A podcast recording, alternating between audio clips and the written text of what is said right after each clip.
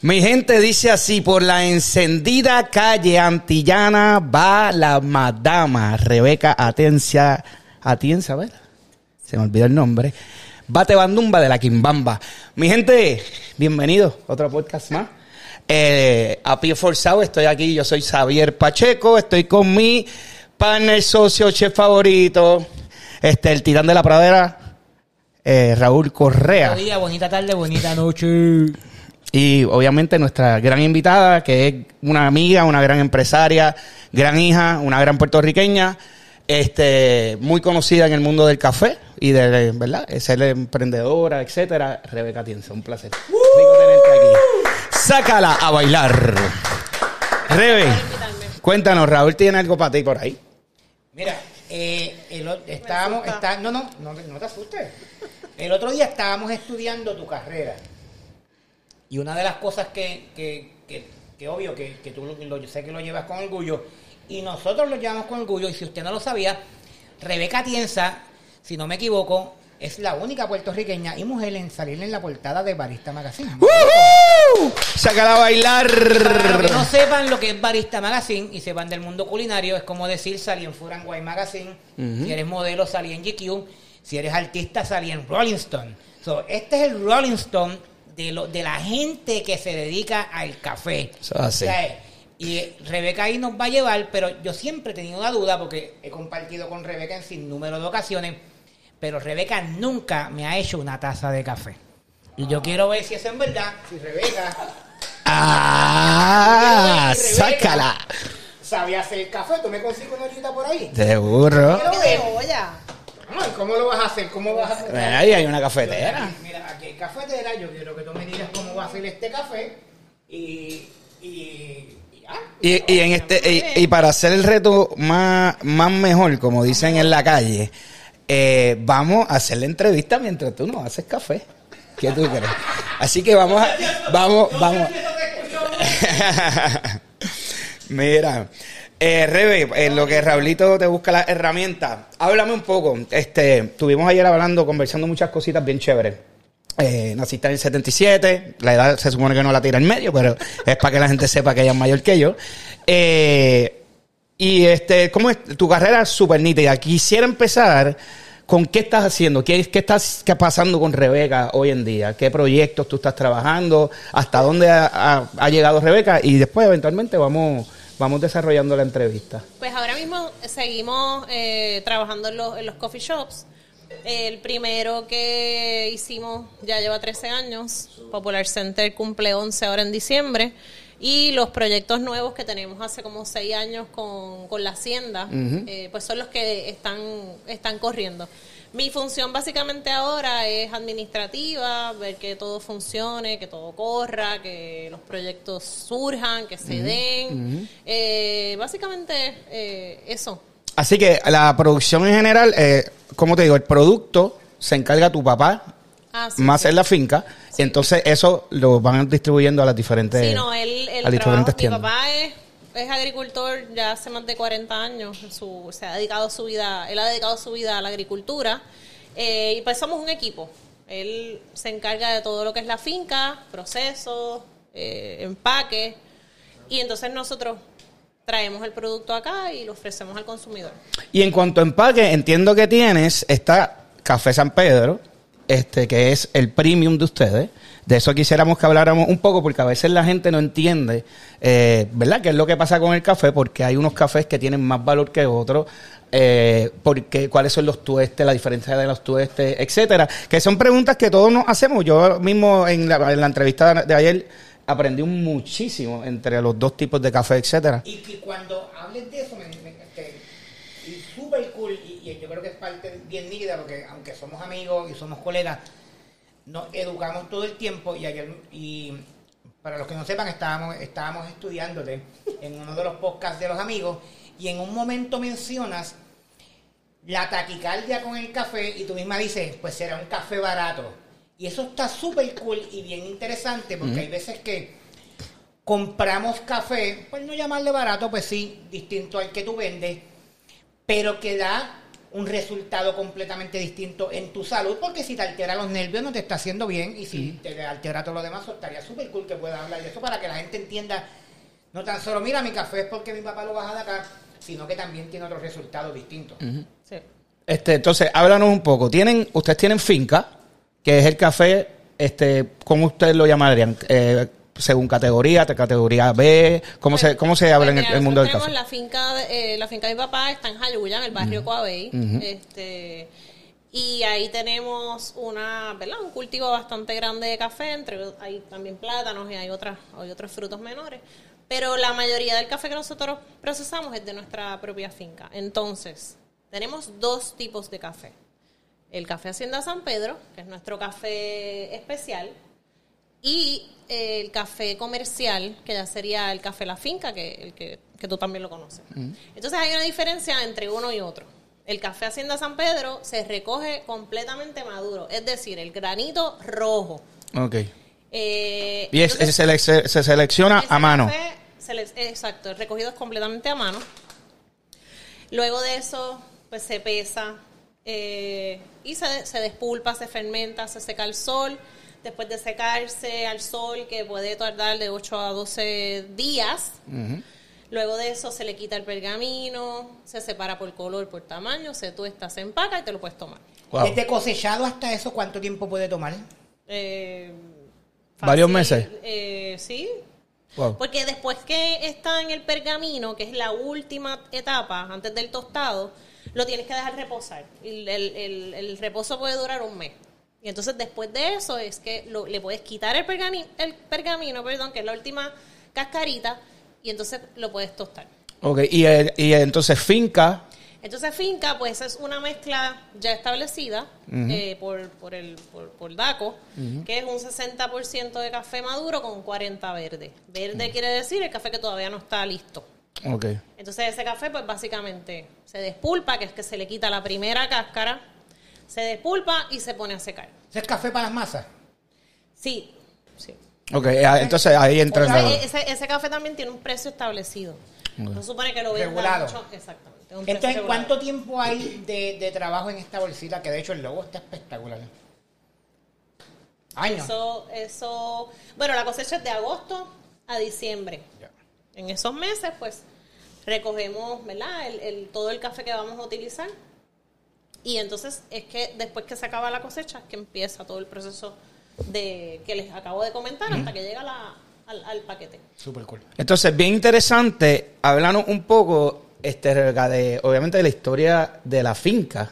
Eh, es una finca que lleva var- varios años.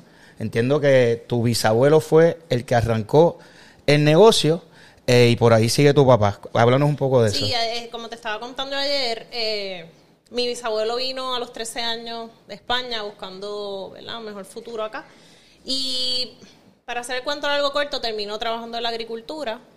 Eh, con el tiempo adquirió varias propiedades, varias fincas y se convirtió en una persona de, de mucho de mucho respeto en, el, en, en la agricultura en Jayuya. Era un Eh, hacendado. Era un hacendado. Y le daba trabajo, tenía muchos empleados, mucha gente vivía de, de lo que de lo que las fincas producían. Esa es la finca actual. No, pero, o sea, él empezó con una finca, luego compró otra que es la de nosotros, y por ahí él sigue adquiriendo fincas. Este, lamentablemente él fallece, un suceso bastante trágico. Mi abuelo se queda a cargo con su hermano. Este, bueno, el hermano de mi abuelo se queda a cargo, pero no, no supo manejar la- los negocios, así que ahí entra mi abuelo. Pero ya eh, eh, entra mi abuelo en la finca que nosotros tenemos ahora. Este, pero mi el, el sueño de mi abuelo no era producir café en, en cantidades. Mi abuelo era agrónomo, trabajaba en oficina, pero tenía esa finca y tenía ganado. Ganado, creo que me dijiste cítricos, plátanos. Sí, un poco de todo. Pero no era café. No, tenía café, pero no era, o sea, no, No era el negocio. no era el negocio. Mi papá se casa con mi madre, a los 20 años me tienen a mí. Así que él empieza a trabajar en la finca, pero él era un empleado más, o sea, él, él estaba en la finca sembrando, desyerbando, haciendo todo lo que hacían los demás, las demás personas. Y ahí pues fue desarrollando conocimiento, pasión por la agricultura y llegó a un punto que le compra la finca a mi abuelo, entonces es que se decide dedicarse a eso. Él es casi un autodidacta, ¿no? Porque tu papá me dijiste que estudió mecánica. Mi papá estudió, hizo un, como un asociado en mecánica, pero a la agricultura siempre le, le llamó mucho la atención. Y todo lo que aprendió del café, ¿de dónde lo sacó? Porque en ese tiempo no había internet, no había libros, o sea, ¿con ¿qué día entre tú haces? Preguntando por ahí y aprendiendo. Yo me imagino que habrá sido entre experiencia, eh, consultando con otras personas, este, leyendo. Ese, ese era el social media de antes. Además- vecino y pregúntale. Eh, también eh, la, el, el contacto con el producto, tú vas haciendo pruebas y te vas dando cuenta que funciona, que no funciona. Y entonces, pues, así. Entonces, otra parte importante del café, este, que también entiendo que define mucho el tipo de café que ustedes producen, es que hay dos tipos de semillas, ¿verdad? Generales. Está la, perdona, está la robusta, que es la que usualmente, eh, o la que se está sembrando en las costas, y está la arábica. Sí. Ustedes son 100% arábica. Nosotros ¿Esa semilla es autóctona puertorriqueña o eso vino de algún lado? No, eso vino de, de algún lugar y hay muchas historias al, al respecto, ¿verdad? Hay muchas, muchas versiones. Lo interesante de esto es que debajo de está el robusta, está la arábica. Debajo de la arábica hay muchas variedades. Ok. Y cada una de esas variedades tiene un sabor particular, tiene este, un aroma, o, es, es distin- cada uno se distingue. Eh, nosotros tenemos, qué sé yo, Mundo Nuevo, Caturra, Catoay, eh, Limaní, un montón de variedades, pero lamentablemente la producción, como no es muy grande, pues no se pueden separar Ok. en microlotes, como por ejemplo eso lo hacen en muchos países en el mundo y es- es súper común que te vendan solamente una variedad. Nosotros pues hacemos como que un blend de todas ellas. Súper. Y entonces, la parte interesante, eh, me hiciste cuentos de el café en los tiempos de cuando chiquita que acordaba, que te acordabas de que llegabas a la escuela, que ese era tu contacto más directo con el café. Que te colaban una tacita, unas galletitas con, con mantequilla. Eh, esa, esa sí, yo creo que ella nos está pichando. Pero, qué cara, está- nos está que- pichando bien chévere. estufa, loco. Se supone que yo la aprendo Se también. supone que yo también la aprenda. Mira, pues, eh, entonces, ¿cómo re... Quiero hacer una pausa porque esto es una parte bien importante. Porque parte de lo cool de este podcast no es que también lo puedes ver, es que a mí lo puedes escuchar y lo puedes ver. Y me gustaría que hiciéramos una pausa. ¿Por qué vamos a calentar agua primero?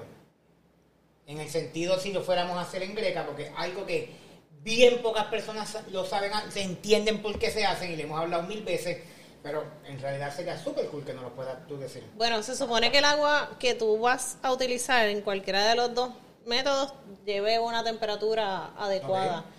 Aquí, lamentablemente, vamos a tener que hacer un café Ah, ahí, ah, no improvisado. tenemos- yo no creo, tenemos ya, yo creo que nos está dando muchas excusas. no Mira, pídete dos cafés en. Starbucks, por favor. Pongo la mitad de esta Si tú me preguntas a mí, mi método favorito de tomarme un café eh, negrito es la prensa. por eso te la traje. Muy bien. La Raúl, prensa es que porque por la extracción, eh, la extracción es diferente. Es que te, te- Uh, te puedes tomar, presión. te puedes tomar un café que tiene cuerpo, tiene mucho sabor, pero es agradable, no es un, no es un, no es un café que te, que, que- que es fuerte. Y este, a mí me encanta la prensa de mi Y te pregunto, el, el- el siendo, diciendo que el café es fuerte, ¿es porque tiene más cafeína o es porque está más intensificado el café como tal? ¿En la prensa se diluye más o cu- cuál es la diferencia? Lo que pasa es que la prensa tiene un molido que no es tan fino como el del expreso. Ok. Por eso es el café que sale, es un café bien agradable. Es como que.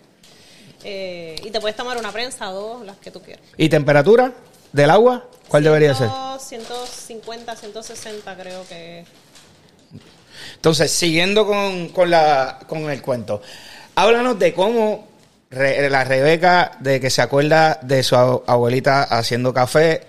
En media es el contacto más directo, fuera de que ver a tu papá trabajar duro, saber que tienen café, te criaste en la finca Y de momento, Rebeca, de estudiar en Mayagüez microbiología, dice, boom, eh, me voy a ser parte del negocio. Yo creo que, como siempre, como siempre cuento, ¿verdad? Como siempre digo, eh, cuando tú vives en algo que para ti es completamente normal, pues como que no lo, no lo ves, no lo ves, no ves un poco, no ves más allá. Este, la, la agricultura es un trabajo bien sacrificado, es como todos los trabajos son sacrificados, pero este trabajo es, Mm, es bien físico. es bien físico en particular y uno pasa por muchas situaciones. Entonces yo siempre vi a mi papá eh, luchando y yo dije un día, esto mismo es lo que yo No voy a hacer. no voy a hacer. Así que yo quería, yo quería estudiar dentista, me fui a San Germán, yo estoy en San Germán, ¿Qué temperatura debe estar, perdóname? 1.60, 1.50, no sé. 60, o sea, unos 60 es punto, casi punto de evolución. Aquí se me pasó un poquito, aquí debe estar a unos 180 grados. Ay, bendito lo So, quemamos. permítame, no, pero le bajaron la le- le bajaron. temperatura. sí, le bajaron No, deja, déjalo que, déjalo que, que baje Vamos a ver si me equivoqué, 190 grados, o sí, le vamos a dejar que bajen algunos 20 grados para tener un buen café perfecto la tarde de hoy. Hecha por la super barista, esa es la que hay. Una- una- El micrófono, vos. Antes de que, de que sabemos ya el tiempo que lleva, en, en el momento que tú empiezas en el negocio de los coffee shop, sé que habían o- otras mujeres, pero era bien común mujeres detrás del negocio de coffee shop especializados como en lo que es Hacienda San Pedro. No. Eh, de hecho, los, las primeras, los primeros tres coffee shops que, abrí, que se abrieron en Puerto Rico, las tres eran, eran mujeres. Wow. Qué cool. Está súper cabrón. Sí. Pero, Pero, más- pero era un negocio que, o sea, primero que no existía. Lo único que existía era Starbucks. Y, a- eh, o sea, entrar en este mercado siendo mujeres, pues obviamente el reto. Entonces puede mucho decir que tú, tú eras considerada en esos años como que la bichota del café. Exacto, Tú la Wonder tú podías Woman. Santurce encadenada, te abrían la puerta del Mercedes y ahí decía, ya lo llegó Rebeca, ya lo llegó la capa, Nada llegó la... ¿no? Yo. Yo creo que fui desarrollando como que la pasión por el café y el amor que le tengo ahora mismo con el tiempo. No justo cuando abrí el negocio. Nosotros abrimos este negocio porque tuvimos una necesidad grande de, de generar ingresos. y, y- y es interesante por donde... y entonces ahí fue que yo me fui envolviendo. O sea, en, en el tema del coffee shop, en el tema de lo que hablamos ayer, de, de los mercados internacionales, las exportaciones. Esa, esa parte a mí siempre me, me gustó mucho y me llamó mucho la atención. La parte del coffee shop fueron otros otros 20. No quiero que la gente se pierda eh, el- eh, que, y que conozcan más que nada el, el- la transición, porque entiendo que fue bien, es bien interesante y así mismo como nosotros le tenemos, te tenemos mucho respeto a lo que tú has logrado como empresaria, este, como persona, como mujer, etcétera. No fue cáscara de coco, o sea, fue que, y eso es parte de lo que nosotros resaltamos en el podcast, que queremos que la gente entienda que para poder lograr lo que Café San Pedro ha logrado, así igual que como muchos colegas de nosotros, han tenido que, que literalmente comerse la calle. Así que terminas en San Sebastián, No, en en, San Germán. perdóname, en San Germán, te cambié el pueblo también. Eh, terminas en San Germán, va, eh, comienza a trabajar. ¿Qué pasa en ese? Estabas en una farmacéutica, ¿qué pasó Yo después de ahí? Farmacéutica y me tocó de momento viajar a un montón de sitios que sí, Sidro, Macao, Añasco, que Mayagüez, San Germán, toda la isla. Y yo llegaba, yo llegaba todos los días a mi casa súper aborrecida. Y un día, que también este cuento lo hago todo el tiempo, este, el que era mi esposo me dice, tienes que hacer algo al respecto, Rebe. Sea, no puedes seguir llegando aquí así. Y yo, ¿pero qué voy a hacer? Que si yo no sé hacer más nada, que si esto, que si lo otro. Y me dice él, este, habla con tu papá y pídele trabajo. Y yo le dije, ¿pero qué voy a hacer yo con papi? ¿Trabajando en qué? Y él me dice, ustedes tienen un negocio bien brutal y ninguno de ustedes se ha dado cuenta. Así que piénsalo, empieza por ahí. Y yo como que, pero ¿qué rayo? ¿Ya tu hermano trabajaba en la finca? No. O sea, que tú diste el hermano- paso. El, el- el hermano del medio de Rebeca es agricultor. Saludos Roberto, tremendo, Tremendo tremendo tipo, Tremenda tremendo persona. ser humano. Y, y hago la, porque sé que esa parte quizás nunca la has tocado, pero te dejo para que No, después la- la- me, me gustaría que la puedas integrar porque está bien interesante cómo tu hermano se también pues se integra y, y la añade a la finca. Pero en ese momento, pues, como te digo, ninguno de los cuatro, somos cuatro, yo soy la mayor, tengo mi hermano Roberto y dos O sea que tú eres la más vieja. Yo soy la más vieja. Ok. Este. Y nada, un día, pues me siento en las escaleras de mi casa, le digo, papi, Doña estoy- Rebeca ya está a 160. Sí, estoy súper aborrecida, quiero hacer algo diferente en mi vida, dame trabajo. Y él me mira como que... Y está. ¿Qué tú ¿Qué dices? ¿Qué tú dices? Pero haciendo qué? Yo dije, papi, no sé, este, algo, podemos pensar. Y entonces, pues, eh, me, me fui. De camino, cuando vengo para San Juan, él me llama y me dice, bueno, me puse a pensar y creo que si quieres empezar en a trabajar en este mundo, sería bueno que fuéramos a la convención del café en Seattle, que es este año. Y yo, Eso te dice tu papá. Ajá, y yo dije, sí, ¿cuándo nos vamos? ¿Tu papá ya sabía de eso? ¿Qué cosa? ¿De esa convención? Ah, no, sí, sí, sí, sí. Ya. So, tu papá ya estaba ya Lo que pulido, pasa es que estaba- en algún momento... Una persona con mucha visión, su muchos, padre. eso, ¿cierto? muchos años antes de esto, él logra eh, hacerse socio de este señor que era el dueño de Yaucono y Café Rico, don Quique Jiménez, que en paz descanse, ¿verdad? Entonces él se une con esta gente y crean esta marca que se llamó, que se llama todavía Yauco Selecto. Claro. Y fue una Ah, marca ok. súper reconocida en el mundo Sí, entero. sí, claro. Y entonces era súper interesante ver cómo Yauco Selecto lo vendían, pero en todas partes del mundo. Bueno, eh, ese era el, el que tenía el Papa. Bueno, es que hay muchas Sí, versiones de eso, vale. pero de seguro ¿El también de llegó. Entiendo. Entonces ya mi papá, con esta gente, ya había recorrido mundo. Ya. Porque en todas las convenciones, pues, y ellos iban, montaban un espacio, llevaban al agricultor, y la gente le encantaba esa dinámica. Este, así que, pues él me dijo, pues si quieres, vamos este año. Y yo dije, pues, ¿cuándo nos vamos? Compramos los pasajes y nos fuimos. Cuando yo llego allí, aquel centro de convenciones fue como, anda pal. De que yo me he estado perdiendo toda- todos estos años.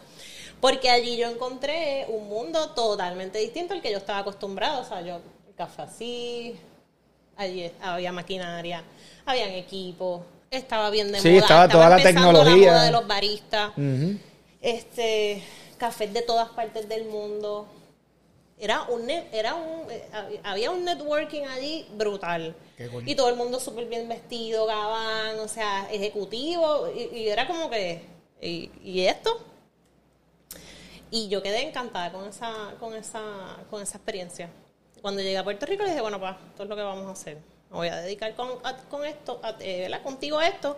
Dame la oportunidad y vemos cómo empezamos y entonces yo empecé a ayudarlo eh, a cambiar logos, empaques, marcas. Yo no tenía experiencia en nada de eso porque ¿Y yo no se había dejó llevar? Mi papá es una persona bien, este, bien abierta a todas esas cosas. Yo no sabía obviamente nada de esto, pero busqué gente que me ayudara. Conseguí esta muchacha, que es una súper artista, que es la que trabaja todo nuestra nuestra página, nuestra... Y, y nuestra ha sido lindo la evolución. Sí. Bien bonita la evolución. Y entonces eh, empezamos así. Ese último logo a mí me encanta. Sí, está espectacular. Me encanta el color, me encantan las letras, me encantan la- las hojas, está bien cool. Para, mí, para hacer un café está bien, está bien sexy, es Está bien moderno, la vez, es la palabra, está es- moderno. Es como que No, todo. entonces nosotros siempre queremos llevar el mensaje de que somos un proyecto de la mata a la taza. Y ese empaque pues lo dice. Quiero hacer una pausa porque en un momento en, en la cocina y en la gastronomía, que es lo que nos dedicamos tú y yo, siempre se habla mucho del farm to table. Y Rebeca acaba de decir algo que pocas veces yo he escuchado hablar más que de ti. ¿De la qué me dijiste? De la, de la, bueno, yo lo llamo de la, mata. De la mata o de la semilla. A la- a la. So, literal, podemos entender que dentro de lo que es farm to table, tú empezaste quizás de los primeros farm to table en Puerto Rico, porque en aquel tiempo nadie estaba haciendo eso, No. y tú estabas haciendo, que sería súper cool que en un momento lo integres de hable, de cómo tú te dedicas 100% a solamente usar el café de la finca y no otro, que es parte de lo que es el farm to table, de, de poder utilizar el producto local, sea de tu finca o de otra finca, y tú poder hacer eso, que esa visión en un momento es como que es súper puede ser como que sí, súper respetada, pero también es bien innovadora y, y conlleva muchos pantalones. Porque tú decir, ¿sabes qué? Mi producto no lo va a tocar nadie, no importa lo que pase, esto es lo que hay, esto es lo que hay, y si no lo hay, pues no vendo otra cosa. No, y se hace haciendo hincapié a eso para que entiendan este lo progresista que ha sido eh, Roberto Atienza. Eh, él entiendo que hace el café San Pedro, se diseñó literalmente para exportarlo y que, y que fuese un producto de selecto, ¿no? Un, un pro- producto este no simplemente para las masas, sino el, al- al que al amante del café. Sí, este, porque fue lo que, lo que hablamos ayer. Eh, él no conoció a su abuelo, pero siempre se escuchó el- esta historia de que, como él era español, él quería poder llegar a un momento a producir el mejor café de Puerto Rico y poderlo exportar. Y él siguió esa línea. nunca lo pudo lograr porque pues pasaron muchas cosas en el medio. Pero mi papá dijo, bueno, eso lo, lo voy a lograr yo. Y entonces empezó con el, con la, con el, el, el, el junte este que le dije con Ajá, ya, con los selectos. bla, bla. Pero lamentablemente cuando Don Quique fallece las cosas cambiaron porque eso cambió de compañía y tal. Así que nosotros dijimos, bueno, pues una oportunidad para empezar Hacerlo a trabajar ustedes. nuestra propia marca. Y se llama San Pedro porque la finca se llama San Pedro. La finca se llama San Pedro y es el nombre que ha tenido siempre.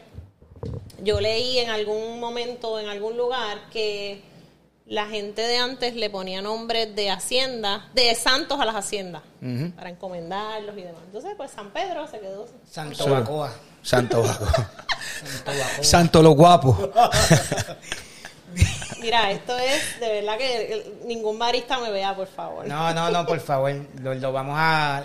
Hashtag. Ba- eh, barista es, para que la gente entienda, hay gente que no conoce el término, barista es lo que lo mismo que sería un sommelier en el vino, ¿no? Es un experto. Pues mira, te, te voy a decir una cosa. Este, ¿Vieron el flow? ¿Vieron la gracia? Sí, ¿Vieron la- cómo- delicadeza se llama, Si lo delicadeza. hubiera tirado ahí. esperamos unos minutos con Esperamos unos minutos. Estás haciendo una infusión. Sí. Ok. Mira, yo, eh, yo conozco a Rebeca en un viaje que dimos a Israel y da la casualidad que eh, de los peores cafés que yo me he tomado en mi vida fueron en Israel. Cierto. Mega, pero mega quemado, mega. Es que lo hicieron adrede porque sabía que estaba Rebeca. Mega caliente. Estás en el desierto y te dan unos cafés a, 100, a 250 grados. Y yo le decía, Rebeca, ¿cómo tú puedes bregar con esto? Y ella cogía, los licuaba, le echaba agua. Bueno, pero Era- había que hacer algo para despertar. Claro, pero el- era la desgracia del café. O sea, y en mi vida, en un país tan moderno, tan, tan, tan de todo, tú decías, ¿cómo esta gente puede tomar tan mal café? Y por cierto, por eso, por esos comentarios y por todo lo que janguearon allá, si van a Israel y no los dejan entrar al ver que son puertorriqueños, estas son las causas de Bueno, una, porque rompieron Exacto. Discoteca. empezaste. Y dicen que el grupo tuyo fue... El mío estuvo Manolo, duro. Pero Manolo, Manolo se le fueron los cables allá, pero no importa. Pero Aquí todos a mí- tenemos a mí culpa. se me pasó esa porque yo cargo con mi prensa, mi cafecito para todos lados. Por eso te lo digo. O sea, que un- una mujer que anda con su café, pero dicho eso, también vamos. Tú escuchas las historias de que Israel tiene todo lo mejor, y sí, Israel tiene unas cosas increíbles. La pregunta es, ¿cómo ca- la cagaron con el café? O sea, porque de momento también no tienen malos cafés, de momento hay un Lavazza, que es un café decente comercial, pero igual, quemado, hirviendo. Entonces tú te levas- o sea, está a, a 100 grados allá afuera y tú mandas un café hirviendo, quemado, que dos horas más Pero hay que ser realista. Aquí en Puerto Rico, tristemente, hay muchos Eso espacios sucede donde se toma Hello. café que es Pero pésimo. eso es una cosa Pésimo, bien pésimo. cultural, o sea... Pero yo puedo ir a Hacienda ejemplo- San Pedro y decir, dame un café que esté mega caliente. Bueno, es que la gente lo pide así. De hecho, en el Clover, en el, en el sistema que nosotros usamos, hay un botoncito que dice bien caliente, extra, extra, extra caliente. ¿Y cómo hacen para en la máquina hacerlo o le tiran un shot de agua hirviendo? Eh? No, porque por ejemplo, si es un latte o un cappuccino, pues eso se, se calienta la leche hasta que ya no puede. Ah, la leche Ah, sí. calientas más. No hay Ya tengo. el café es... Pero por lo menos no está, está jodiendo menos el café. No, o sea, O igual lo está que lo dañando. pide así, pero ya, o sea, al principio fue bien frustrante, porque nosotros queríamos enseñar, o sea, no enseñarles, pero decirle a la gente al consumidor. Sí, enseñarles, dile, porque nosotros, te- nosotros educamos de la misma manera. Mire, pero tómeselo así, esta temperatura que es la ideal. No, que está frío. O sea, aquí la gente, el café, el- la temperatura que se supone que tú disfrutes un buen café, para la gente es frío. Pero yo también a- te digo, a mí, a mí me cambió la primera vez que yo, yo fui al de Diego, al la Hacienda San Pedro de allí, y yo me recuerdo que fue hace como ocho años. Y ahí fue que empecé a tomar café de nuevo, porque siempre en las panaderías españolas y en todos estos sitios te dan ese café súper mega caliente. Mm. Cuando fui ahí empecé a tomar café de nuevo. So, A mí me cambiaste la vida. Ay, qué bueno. Super cool. No, yo estoy viendo la maquinita esa que se supone que me hubiesen dado un taller cuando llegó. Yo creo que yo, en casa ahí. yo he pecado más, pero pues, cuando ella se anime, pues nos dará el curso de cómo bregar con ella. Mira para allá. Mira, entonces siguiendo la línea de lo que, de, ¿verdad? De, de tus comienzos en, en Café San Pedro. Entonces diste, se, me comentaste que viajaste mucho, ¿verdad? Por la, la cuestión de tanto personal como para convenciones, del trabajo, que arrancaste tocando puertas una a una. Ay, sí. Eso quiero que lo sepamos porque la gente tiene que entender que esto no es, no es tan fácil. Pues cuando el cuento que ya les hice, que le pido trabajo a papi y demás, empezamos con la, con los paquetitos, lo- el logo, la promoción y todo, pues yo iba pues al viejo San Juan, restaurantes, a, a sitios a, a ofrecer el, el café. El paquete de 5 libras a los restaurantes y me decía, no gracias, ya yo tengo fulano. No gracias, ya yo tengo Y después no dabas abasto. y yo, pues, súper frustrada porque... Pero empecé como que a dar, empezamos a darnos a conocer y entonces, pues sí, empezaban a hacerme órdenes. Entonces, Oye, yo- ya llegaba al nivel de que ahora, ¿sabes? un ejemplo, ya, pas- ya tomaste el, el tiempo, ¿cuánto pasó ya? ¿Ay, cuánto tiempo Ah, era? eran seis. Ah, pues ya, sí, sí, ya, lo tomé. Ya ha llegado el tiempo que el otro día está este magnato hotelero. Mira, e- este, este es Rebeca con sus gafas, así, y está este magnato hotelero, y yo le digo, mira, conozca a Rebeca Tienza, la dueña de Hacienda San Pedro y Café San Pedro, y, y- y el tipo, wow, y Rebeca, hi. Y yo, Rebeca, mira, para que lo conozcan, quizás puedes terminar haciendo negocios con ellos, y ella, ok. Sí, sí, me llama. Sí, me llama. Me llama. Sí, sí. Whatever. So, No, pero la verdad que, que, que como es, es un orgullo también, este, cómo es que un producto que nos representa mucho como, ¿verdad? Como puertorriqueño, porque culturalmente el puertorriqueño este, toma bastante café. Estamos en una crisis de café, pues, obviamente por la mano de obra, muchas cosas que, que tú nos puedes hablar un poco más, pero sobre todo lo, lo que son los eventos naturales. Sí. Entiendo que me estuviste hablando de George, María, etcétera. Háblanos un poco de. Pues de, a, eh, a raíz del huracán George, pues las cosechas eh, disminuyeron en, en- en muchísimo. O sea, y desde entonces, pues lo que hemos estado es tratando de sobrevivir, ¿verdad? Y haciendo siembras nuevas y implementando procesos nuevos. Eh, un dato curioso es que las cosechas de café generalmente hay una buena y una no tan buena, o dos buenas, una no, y así más o menos. Eh, la cosecha del huracán María era la mejor cosecha que, habi- que, que, ¿Qué iba a tener. Así que se podrán imaginar. Sí, sí, sí. Este- Y, un, y un árbol de café tarda que dos años. Tres años. Tres años. ¿Y cuál, qué vida tienen?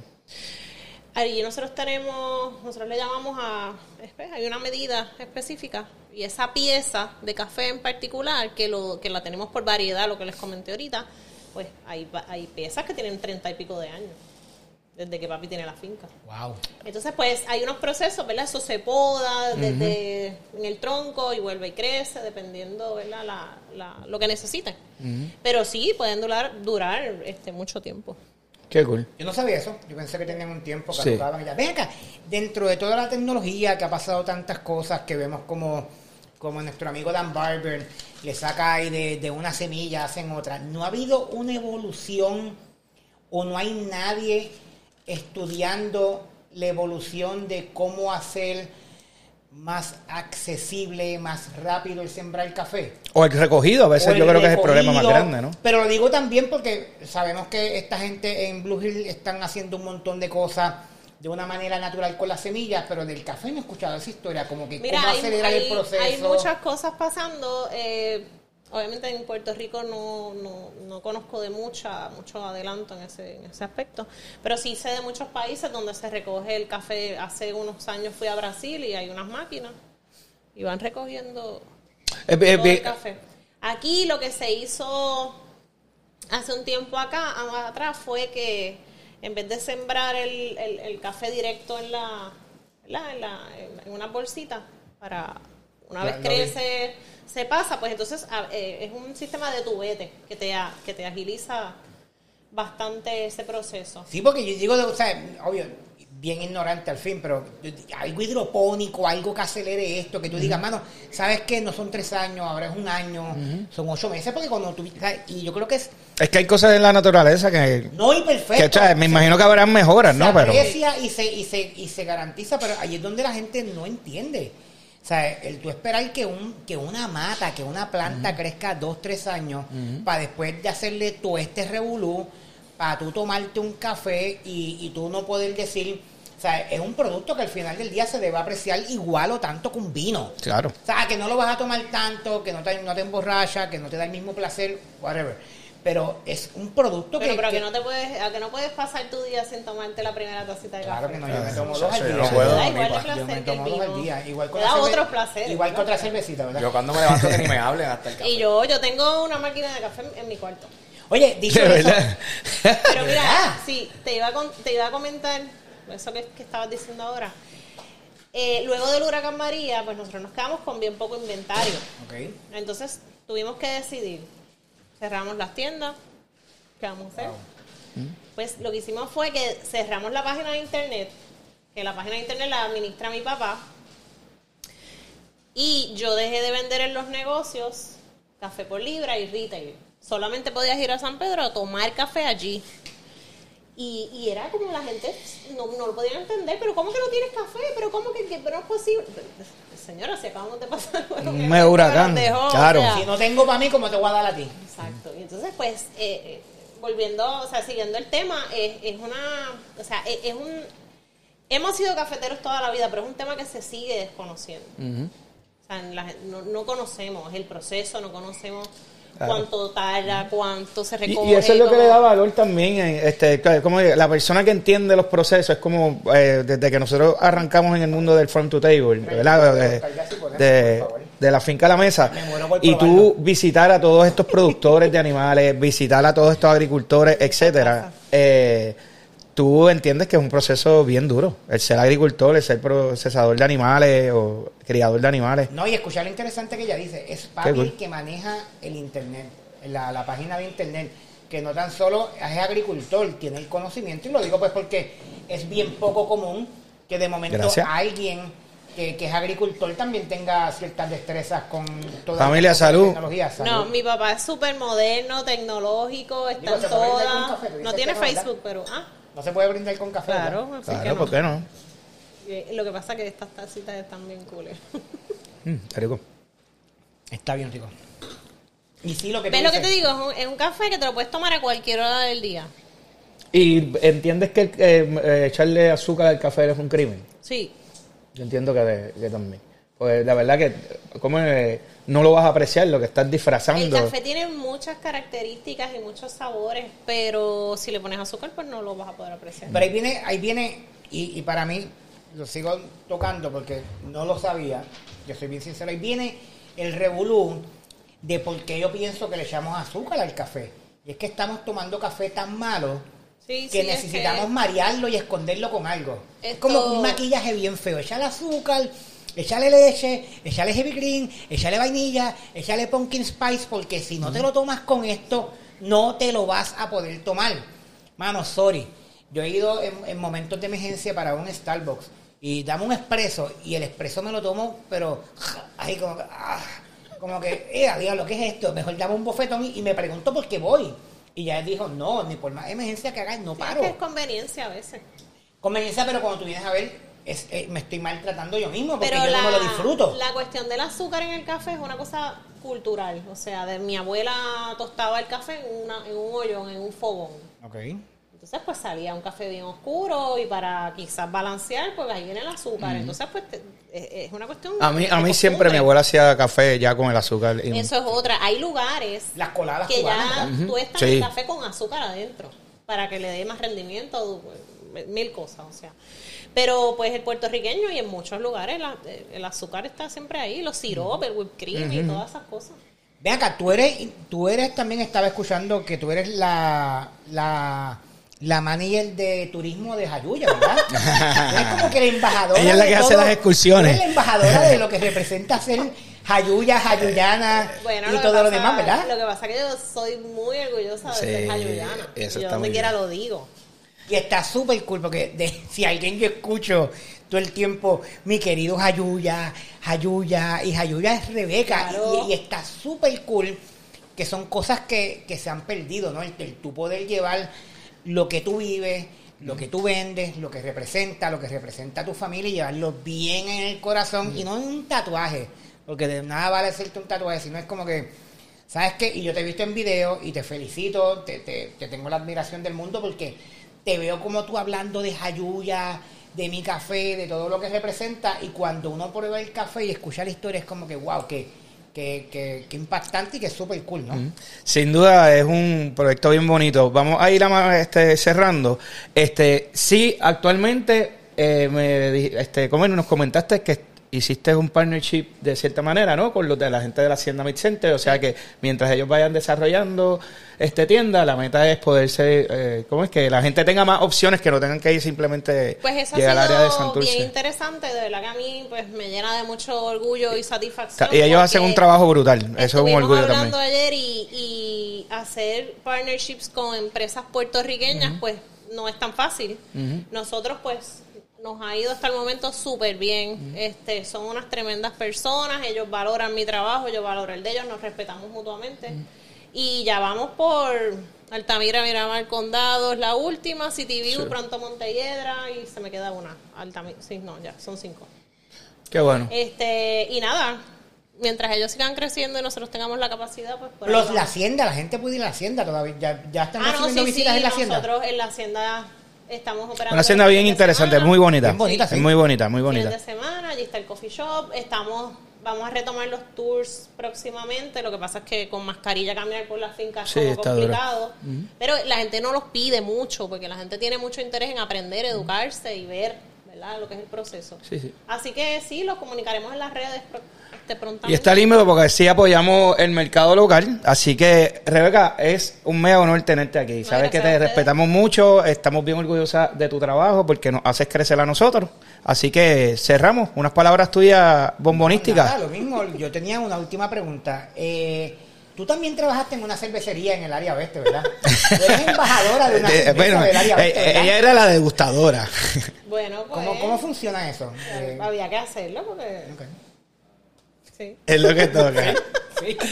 Mira, mi gente, pues nada, cerramos este capítulo de El Café. eh, Rebeca Tienza y su familia. Tenemos mucho todavía que hablar porque queremos hablar de, del trabajo del Ah, hermano. para Eso, pero Ro- Roberto, que no, no hablamos de Roberto, que nos quedamos ahí un momento de Pues mi Roberto. hermano estudió Tool Die Maker y él tenía un taller de hacer piezas. Ok. Este, en algún momento dado mi papá dice, bueno, yo no me voy a quedar con una sola marca de café porque era demasiado trabajo, además de que el café comercial para sacarle dinero es bien cuesta arriba. Y mi hermano le dijo, pues yo quiero empezar. Y, y empezó.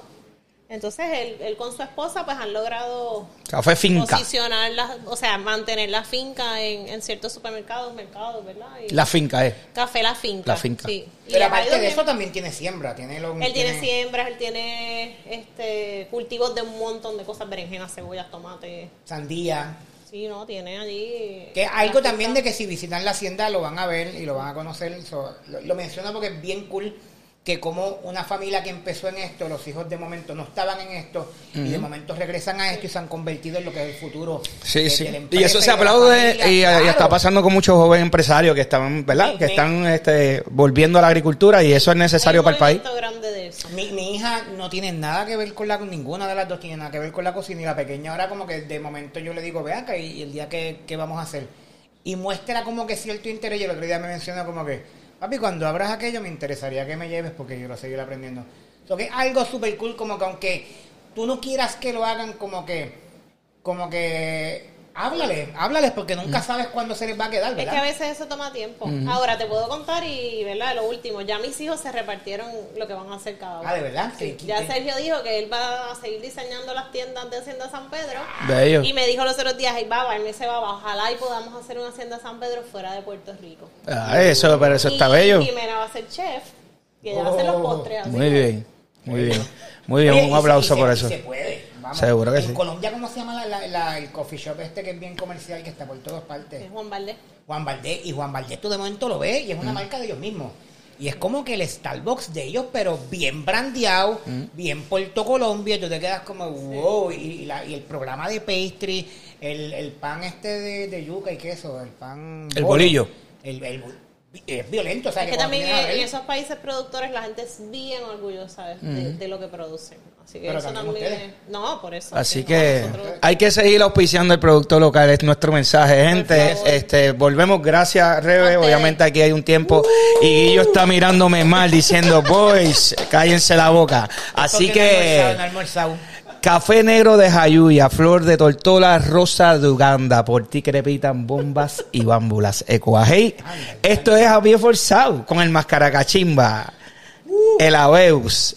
Raúl Correa, detrás de las cámaras, los DJs, tenemos a Guillermo Abril, vos siempre se me olvida tu Diego, nombre, Diego. a Dieguito, y aquí a nuestra gran hermana eh, y empresaria Rebeca Tienza, muchas gracias. Muchas gracias Que Dios te bendiga y que sigan produciendo Ecuaje. Hasta la próxima. ¡Woo!